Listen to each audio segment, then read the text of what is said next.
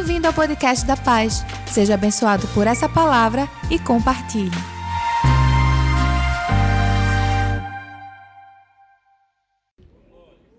Amém? Ih! Ó, muita gente acha que domingo é o último dia da semana. Não é não, tá? Domingo é o primeiro dia da semana e é por isso que a gente faz o culto no domingo. Por quê? Porque quando a gente entrega as primícias da nossa vida a Deus, em tudo, seja nos recursos, quando a gente vem trazer o dízimo, seja no nosso tempo, seja no nosso tempo de oração, seja vindo aqui para consagrar o começo da nossa semana, tudo que a gente entrega primeiro a Deus, Ele santifica o resto. Se a gente entrega primeiro dia da nossa semana ao Senhor, o resto da nossa semana é consagrado ao Senhor. Então a gente vem aqui no domingo para entregar o início da nossa semana, todas as semanas, para que Deus seja glorificado na nossa vida. Amém? Hoje é o início de um novo tempo, de uma nova série, que tem muito a ver com a série que a gente estava vendo nos últimos domingos, antes desse recesso que a gente teve aí. Nos domingos anteriores ao carnaval, a gente estava conversando sobre a nossa jornada.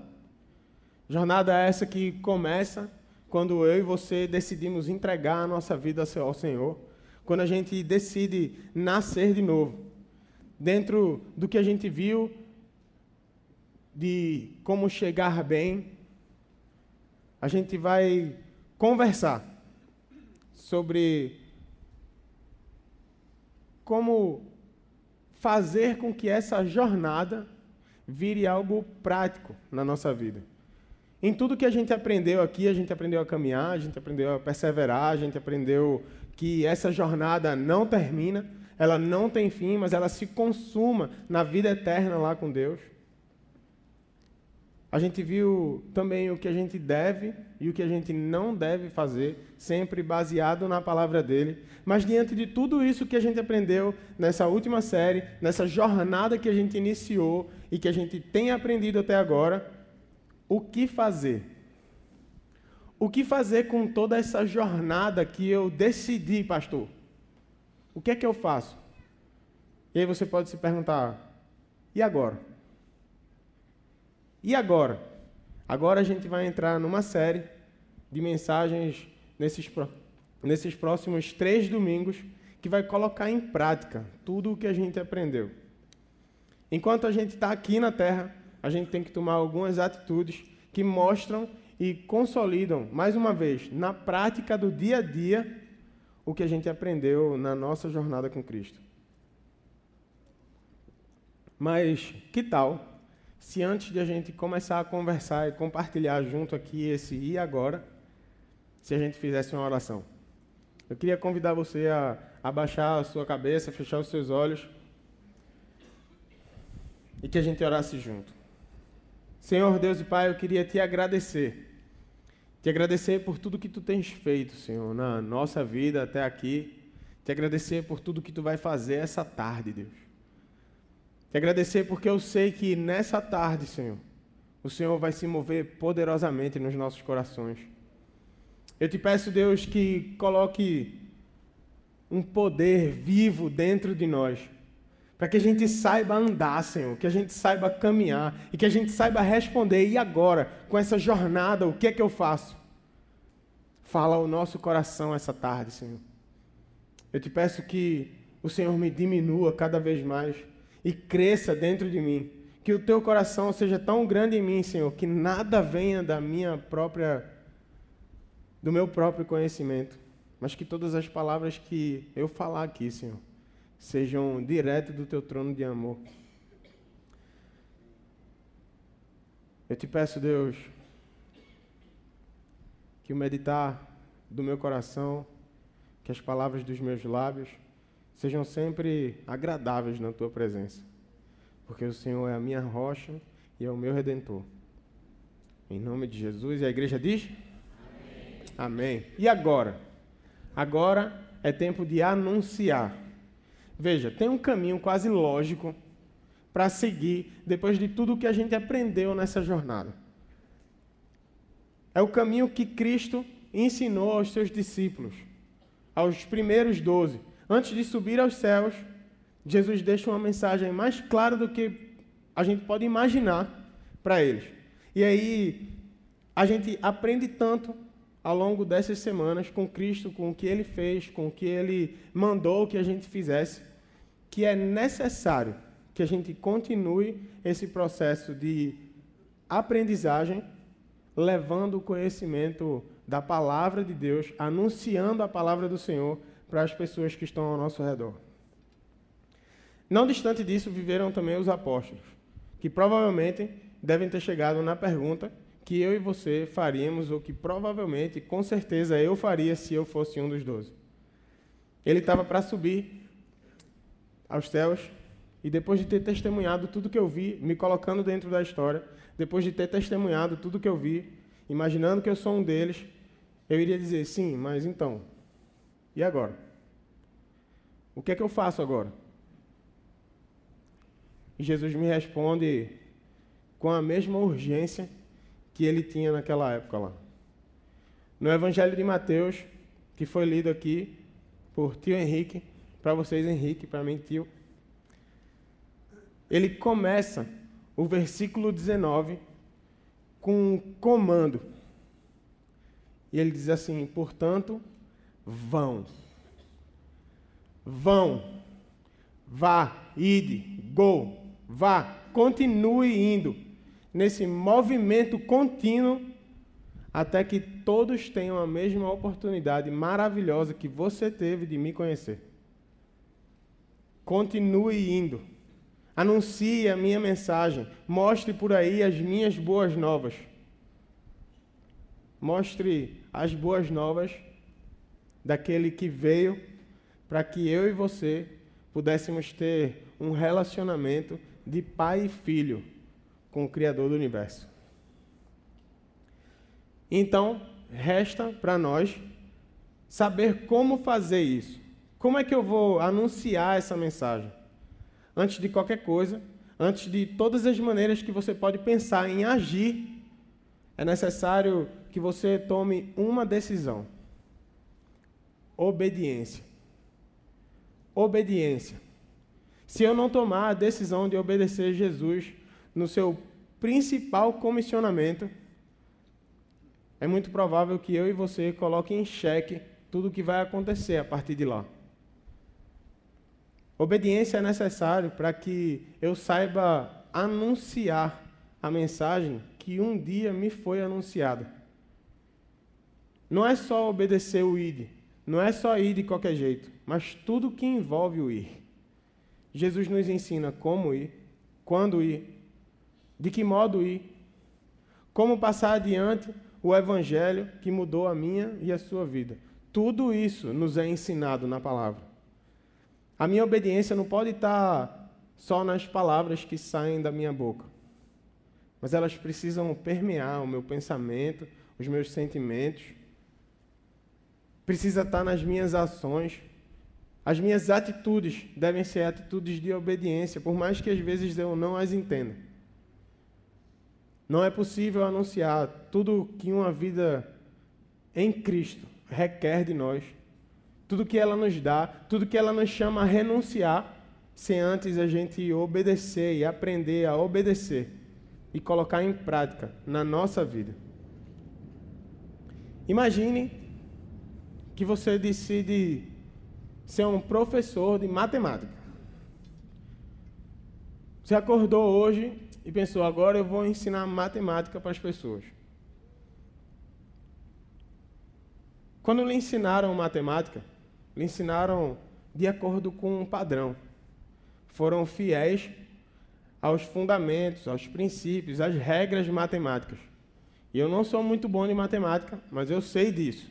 Existe uma regra matemática, existe um princípio matemático, existe um fundamento da matemática para que a matemática aconteça do jeito que matematicamente dá certo. Lhe foi ensinado de uma maneira, mas em desobediência você diz: Eu vou ensinar de outra maneira, porque eu acho que é de outro jeito. Eu não acho que matemática é assim. Um dia você vai estar ensinando ao filho de alguém que 2 mais 2 é 3 e não 4 porque você acha que é. Porque você não foi fiel ao que lhe ensinaram. Porque você não obedeceu e não ensinou a obedecerem. Não pode ser desse jeito. E da mesma forma, a nossa vida com Cristo é assim. Eu não posso ensinar algo que eu acho que tem que ser simplesmente porque eu acho. Existe um fundamento bíblico. Existe uma palavra viva que vai ser completamente distorcida se ao ensinar eu não obedecer o que ela me mandou. Um dia eu posso estar ensinando algo completamente equivocado simplesmente porque eu acho que tem que ser assim. Além da obediência, a gente precisa ser também diligente com esse id que nos é proposto. Preste atenção nessa parte do texto. E Pedro e João subiam juntos ao templo, à hora da oração, a nona. Juntos, eles subiam ao templo para o culto das três. Eles estavam indo para o templo na hora da oração, sendo diligentes, zelosos, sendo cuidadosos com aquilo que o Senhor os tinha dado. Se eu recebo uma mensagem tão valiosa como é a mensagem de Cristo, é necessário que eu esteja sempre em contato com o próprio Cristo e com o seu Espírito, para que eu saiba como anunciar e eu esteja atento a aonde e quando anunciar essa mensagem. Nosso coração deve ser sempre cuidadoso, sempre cuidadoso, sempre diligente, sempre atento, porque o Senhor vai nos dar a oportunidade para que a gente pregue a mensagem, para que a gente anuncie a mensagem do Evangelho e para que a gente possa anunciar da maneira correta, é necessário que a gente seja cuidadoso com a palavra que Ele nos deu. Se eu e você temos essa fonte, se a gente tem o um contato direto com Cristo, assim como os apóstolos tinham também, a gente precisa buscar no Espírito um direcionamento para estarmos sempre de prontidão ao que nos aguarda. Presta atenção que nesse texto a diligência, o cuidado, a prontidão de Pedro e de João precedeu um momento de uma experiência sobrenatural, extraordinária, do agir de Deus na vida deles, na vida das pessoas que estavam ao redor deles e na vida daquele aleijado que estava lá. Ser diligente é ter cuidado com a palavra, com o amor que nos envia e, como eu disse, sempre estar de prontidão. Sempre atento ao que acontece ao nosso redor, porque em algum momento a gente pode ser o agir de Deus na vida de alguém. Agora, imagina se a gente não está atencioso ao que Jesus tem falado para a gente. Se a gente não está atencioso ao que está acontecendo ao nosso redor. Essa história nunca estaria na Bíblia. Ela nunca teria entrado no Evangelho se Pedro e João não fossem atenciosos, cuidadosos e não estivessem de prontidão porque, às vezes, a gente está entrando aí na porta da igreja e alguém pede alguma coisa, gente. E muitas vezes a gente não está de prontidão, a gente não está ansioso e tudo que a gente faz é, pô, eu não tenho agora não, foi mal. E entra. Esse é o meu tempo de adorar o Senhor. Ninguém mexe no meu tempo. E aí a gente perde de ser o agir, da, o agir de Deus na vida daquela pessoa. Imagine que Pedro estivesse entrando lá e o cara falasse: Me dê uma esmola. Ele: Tem dinheiro? Não, vai embora. Acabou, não estava na Bíblia. Mas não. Eles foram diligentes e aconteceu o que aconteceu. O cara se levantou. Ele era coxo e agora andava. Ele era aleijado e agora dava testemunho. Porque eles estavam de prontidão. E com diligência eu vivo os momentos que sucedem com ousadia. Perceba que para que eu vá e anuncie a mensagem de Cristo, eu e você precisamos de ousadia. Veja a continuação do texto que a gente leu. Estava sendo levado para a porta do templo chamada Formosa um aleijado de nascença, que ali era colocado todos os dias para pedir esmola aos que entravam no templo. Vendo que Pedro e João iam entrar no pátio do templo, pediu-lhes esmola. Pedro e João olharam bem para ele, e então Pedro disse: Olhe para nós. O homem olhou para ele com atenção, esperando receber deles alguma coisa. E Pedro disse: Eu não tenho prata nem ouro. Eu não tenho dinheiro. Eu não posso lhe dar esmola. Mas o que eu posso lhe dar, isso eu vou lhe dar. Em nome de Jesus Cristo, o Nazareno, ande. Ande. Ousado não só na palavra. Veja como continua. Ande Segurando-o pela mão direita, ajudou a levantar-se e imediatamente os pés e os tornozelos do homem se firmaram. Ande. Não é ande. Será que ele vai andar mesmo? Não, anda, velho. Me dá a mão, levanta aí, tu vai andar. A gente precisa ser ousado para acreditar que o que está na palavra acontece. Mas acontece de verdade. Assim, velho, levanta aí e anda. Me dá a mão que eu vou te ajudar a levantar. Porque eu sei que o mesmo Cristo que se moveu lá atrás está se movendo agora também. Porque eu sei que os milagres que aconteciam lá acontecem agora também. Eu sei que as histórias que acontecem lá podem ser escritas de novo agora também. Cara, tem um texto em Abacuque que diz mais ou menos assim: é, Abacuque 3, acho que 2. Ele diz assim: Faz de novo, faz de novo, Senhor, aquilo que tu fez lá atrás, as maravilhas que o Senhor fez lá atrás. Faz de novo, Senhor. E eu amo esse texto. Esse texto grudou na minha mente. Deus estava falando assim: Eu vou fazer de novo. Mas sucede outro texto da palavra que diz assim: eu vou enviar. Mas se ninguém se prepara para ser enviado, como é que eu vou enviar? Se ninguém é ousado para dar ordem, como é que eu vou curar? Não é que ele não pode, não. Mas é que ele quer usar eu e você para que isso aconteça. Muitas vezes a gente não vive experiências sobrenaturais com Deus porque a gente não tem a ousadia de dar um passo adiante e deixar que o Espírito Santo flua através de nós. Às vezes, a gente se deixa levar por um sentimento que parece que congela a gente. Tá todo mundo me olhando. E se não rolar? E se não acontecer? Às vezes até eu e você acreditamos que Jesus pode fazer alguma coisa. Ele só não vai fazer através de mim. Assim, Carlinhos, tenho certeza que Deus age através da vida de Carlinhos. Eu não sei se ele vai fazer através da minha vida. Se Carlinhos orar por alguém, o cara levanta. Eu, aí eu não sei. Aí o cara vai ficar com raiva de mim. Deixa eu dizer uma coisa e deixa eu deixar ela bem clara. Jesus quer usar você. Você quem, pastor? Você. Tem certeza? Tenho. Por quê? Porque ele falou seja para curar a doença de alguém, Ele quer usar você.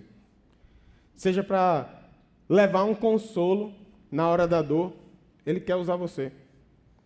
Talvez seja só para chorar com alguém que está chorando. Talvez seja para se alegrar e compartilhar um momento de felicidade com alguém que está feliz. Seja uma palavra de sabedoria, seja um gesto de bondade, seja um abraço em amor, seja só uma atitude de caridade. Jesus quer usar você no dia a dia, no natural e no sobrenatural. Ele vive, ele se move, ele quer mover o seu espírito através da minha e da sua vida.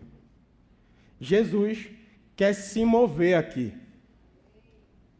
Uma pessoa acreditou. Jesus quer se mover aqui. Agora ele vai mover, porque antes eu acho que não. Acredite, seja ousado, e você vai ver as maravilhas naturais e sobrenaturais acontecendo na sua vida. Vamos acordar, gente. Fica todo mundo de pé. Vai ficar de pé aí, gente. A gente vai ter uma aula de crossfit aqui agora. Tô brincando. Jesus quer usar alguém aqui hoje. Se você quer ser usado, levanta a mão aí. Bate palma. Acordou?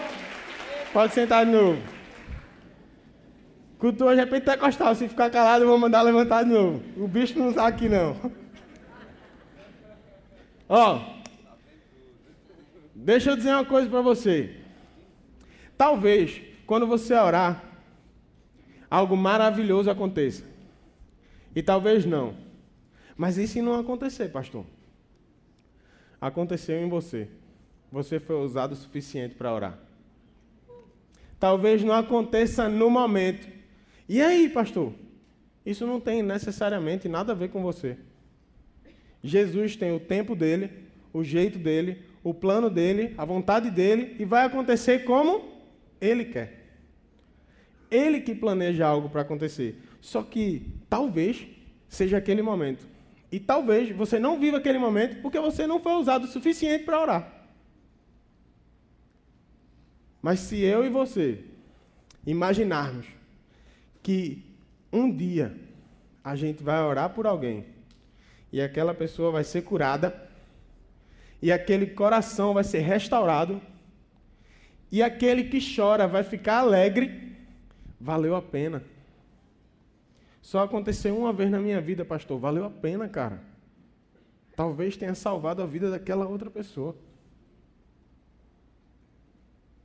O meu papel e o seu papel é trazer em ousadia aquilo que ele ensinou e fazer com que seja feito na terra assim como é feito no céu. Agora deixa eu perguntar uma coisa para você.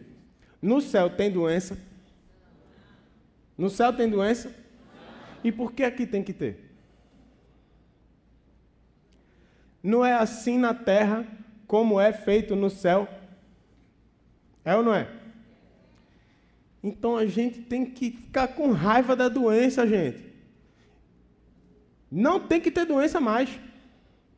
Se tem alguém doente, mete a mão, irmão, e ora. Se não rolar, pede a Deus para da próxima vez acontecer. A gente tem que ser ousado.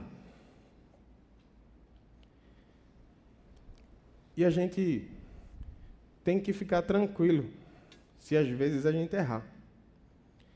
Mas se a gente acertar, alguém pode ter sido salvo. Alguém pode ter visto que Jesus fala com ele. Vê. A gente está vivendo o ano de viver o. O. Então vamos viver o sobrenatural? Eu estava orando aqui na hora do louvor e Deus falou muito forte no meu coração que está na hora de a gente começar a se mover no sobrenatural. Se a gente errar, beleza. Se não, foi muito bom, não foi não? Eu nunca fiz isso aqui do púlpito, não. Pelo menos não domingo. Mas, talvez hoje seja o começo de uma nova história. Eu tive uma percepção, quando a gente estava no momento de louvor, que tinha alguém aqui hoje que estava com uma dor no peito. Uma dor no peito, assim, uma dor no coração, porque perdeu alguém que amava muito. E eu acho que o nome dessa pessoa é Carlos. Eu não tenho certeza se Carlos está aqui agora, ou se você conhece esse Carlos. Mas se sim, eu queria que você levantasse a mão.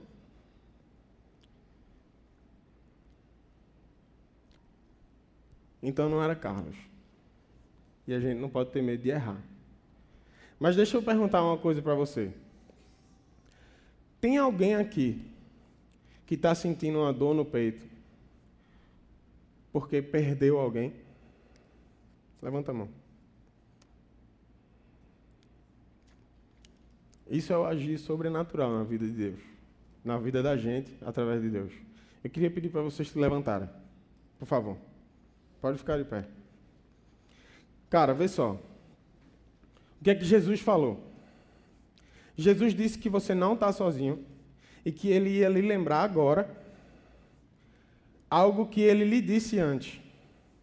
Ele falou: você não está sozinho e você não é insuficiente. Eu não sei se essa palavra faz algum sentido para vocês. Faz sentido? Amém. Vê? Deus fala, ele se move na vida da gente quando a gente é ousado o suficiente para se mover. Amém? Deus ama você, velho. Pode sentar. Bate palma para esse povo aí, gente.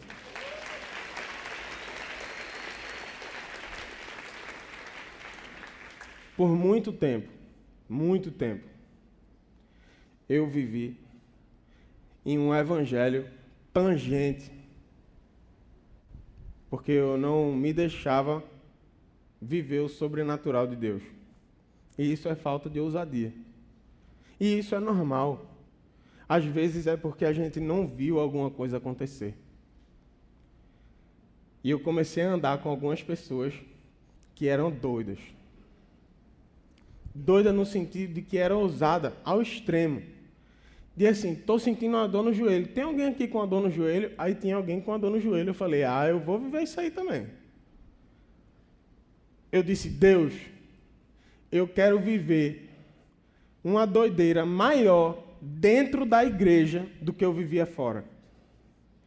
Eu quero viver esse evangelho sobrenatural, porque eu quero ter um sentimento muito maior do que eu tinha quando eu vivia as minhas coisas erradas.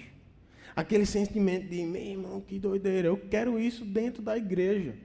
E ele falou: dá para ter. E aí a gente começou a orar por algumas pessoas e a galera começou a ser curado. E eu fiquei, meu irmão, esse negócio acontece mesmo. Gente, Deus quer usar a gente para ser embaixador do Evangelho aqui em Candeias e Piedade. Vê? Piedade, mano. Piedade vai ter doideira se você acreditar. A gente vê as coisas acontecendo na internet e faz. Será que acontece em piedade também? Vai acontecer. Se eu e você formos ousados o suficiente para dizer, está na hora de acontecer aqui também.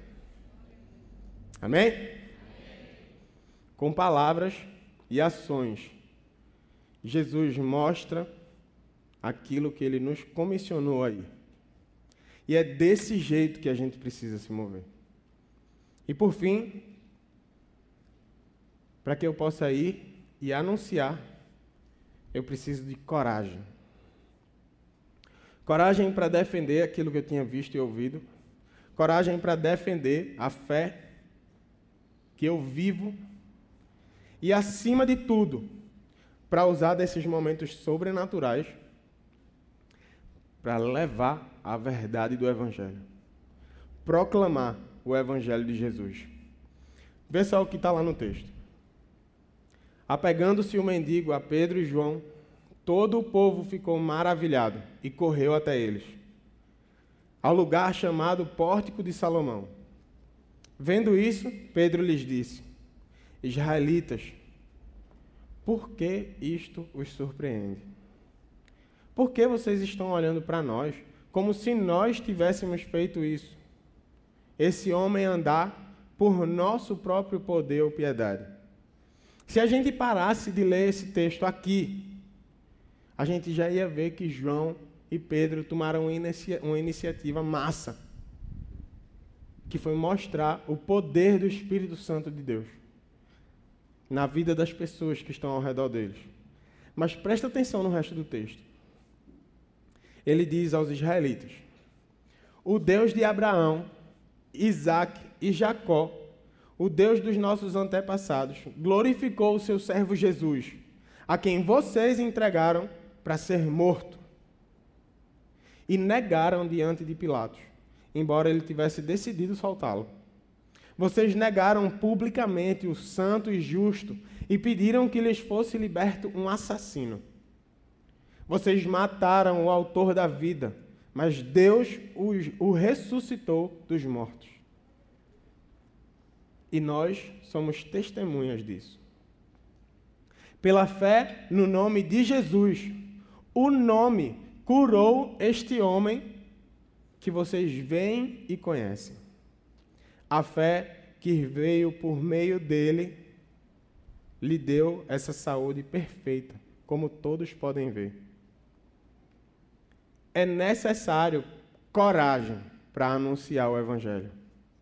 Porque em momentos como esse, de Pedro e João, a verdade precisa ser dita. E ela muitas vezes confronta as pessoas que a gente está falando. A mensagem que a gente traz deve confrontar o erro, deve mostrar a posição contrária e deve ser sempre contramão desse século. Deve ir contra os nossos próprios achismos e deve transformar aquilo que a gente acha, se o que a gente acha não está na palavra. Presta bem atenção nisso. Guarda isso que eu vou te dizer aqui agora. Anunciar a mensagem de Cristo requer a coragem para lutar contra as suas próprias vontades e aceitar tudo o que a palavra prega. A verdade de Cristo é verdade absoluta. Anunciar essa mensagem requer que a gente vá contra os nossos próprios sentimentos, se o que a gente sente não está na palavra. Coragem de viver uma maneira sem às vezes a gente nem entender essa maneira. Porque está na palavra, porque está escrito daquele jeito. Viver a verdade de Deus e anunciar a verdade de Cristo faz parte de um e agora permanente da nossa vida. E agora, nesse próximo passo, o que é que eu faço? E diante dessa situação, como é que eu ajo? E diante desse problema, o que é que eu falo? E diante dessa dor, como é que eu vivo? A anunciação da verdade do Evangelho deve permear as nossas palavras, as nossas atitudes, os nossos pensamentos, para que assim eu e você possamos, em obediência, diligência, ousadia e coragem, mostrar o amor de Cristo em todas as oportunidades que a gente tiver. Amém? Eu queria orar por você.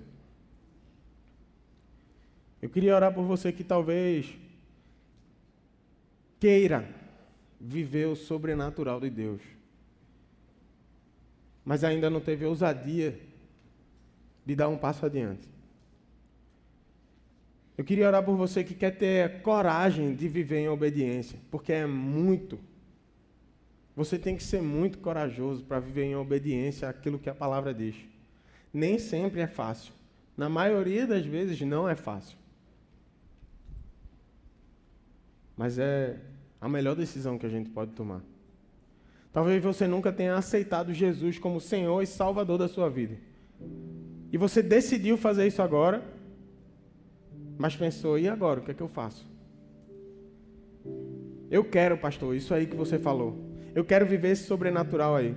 Eu quero viver essa mensagem verdadeira de um evangelho vivo que toca o nosso coração. Mas e agora? O que é que eu faço? Se você se encontra nessa situação, fica de pé que eu quero orar por você. Se você quer viver um evangelho vivo e verdadeiro, quer entregar a sua vida a Jesus, seja pela primeira, segunda ou sétima vez, ou sei lá, quantas vezes. Eu entreguei minha vida a Jesus umas 70 vezes antes de realmente viver. Mas hoje eu posso dizer que eu vivo um evangelho verdadeiro. Que toca o meu coração. Senhor Deus e Pai, eu queria te pedir, Deus, que o Senhor venha se mover aqui, Pai, de forma sobrenatural. Que o Senhor derrame os teus dons, Senhor, na vida dessas pessoas que ficaram em pé, principalmente. Mas que tu derrame o teu dom na tua igreja, Pai. Para que todos nós possamos ter a oportunidade de viver um evangelho vivo, eficaz, eficiente, que transforma o nosso coração. Traz mais uma vez, Senhor, a convicção de que a gente fez a escolha certa em iniciar essa jornada. De que a gente fez a escolha certa em viver contigo em todos os momentos, não importa o que estava para acontecer. Eu peço que abençoe a tua igreja, Senhor, e renova o teu amor incondicional na vida dessas pessoas, Pai, que escolheram te escolher. Enche o nosso coração essa tarde, Senhor. Para que a nossa semana seja diferente de tudo aquilo que a gente já viveu. Que a gente possa ver o teu evangelho cada vez mais nítido na nossa frente. Que a gente seja diligente com Pedro e João. E fique sempre atento, em prontidão, para ser um embaixador da tua palavra. Para carregar essa carta e entregar àqueles que precisam. É isso que eu te peço, Senhor, em nome de Jesus. Aí, curtiu essa palavra? Aproveite e se inscreve para receber semanalmente nosso podcast. Nos segue também nas redes sociais, no perfil Somos Pais. E se mora perto de uma de nossas extensões, vem nos visitar. Até o próximo!